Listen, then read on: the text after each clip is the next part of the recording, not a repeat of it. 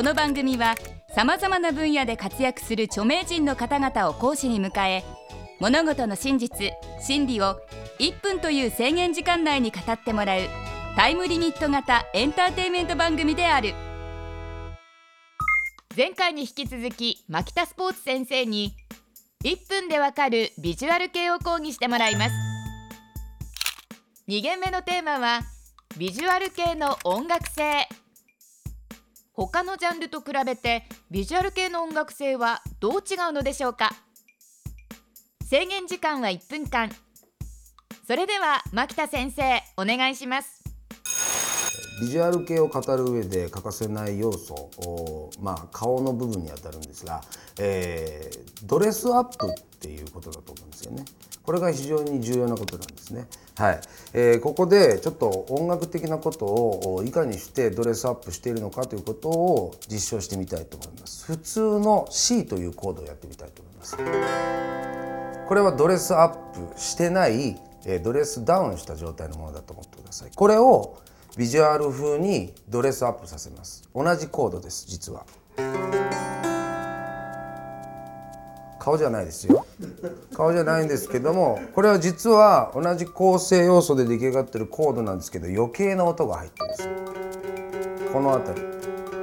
この音が入ることによって非日常性へトリップすることができているということです。これがドレスアップ理論です。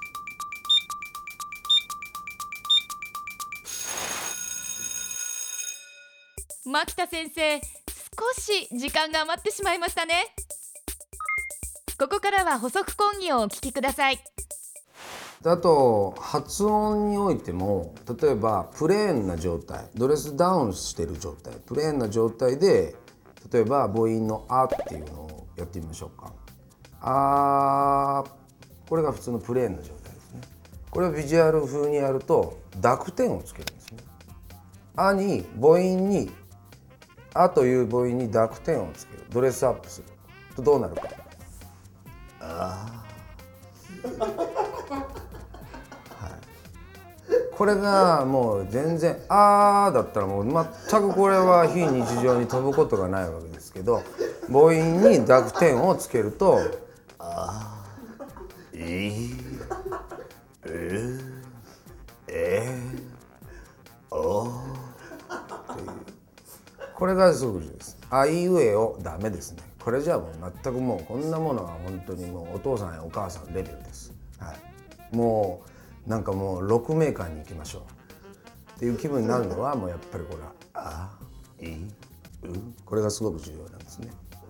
はい。あとあのブレスまあ、息継ぎの手法においてもですね僕はあのヒックって言ってますけど普通にでこうブレスするだけではなくてビジュアル風に、えー、発音一つの表記として発音表記としてヒックっていうふうに僕が呼んでるそのやり方を踏襲すると「あーいー」が普通だとするとビジュアル系だったら「あーえー」ってことです。これ今日今極端にやってますけど「ってことですね、まあ、酔っ払ってるわけじゃないんですけどこれは間に入ってくることによってリズム的なそのふわりの中にっていうのが入ったりとかすると全然こう違ってくるわけですね。またこの非日常性が増すということですね。本日の講義はここまで。牧田先生ありがとうございました。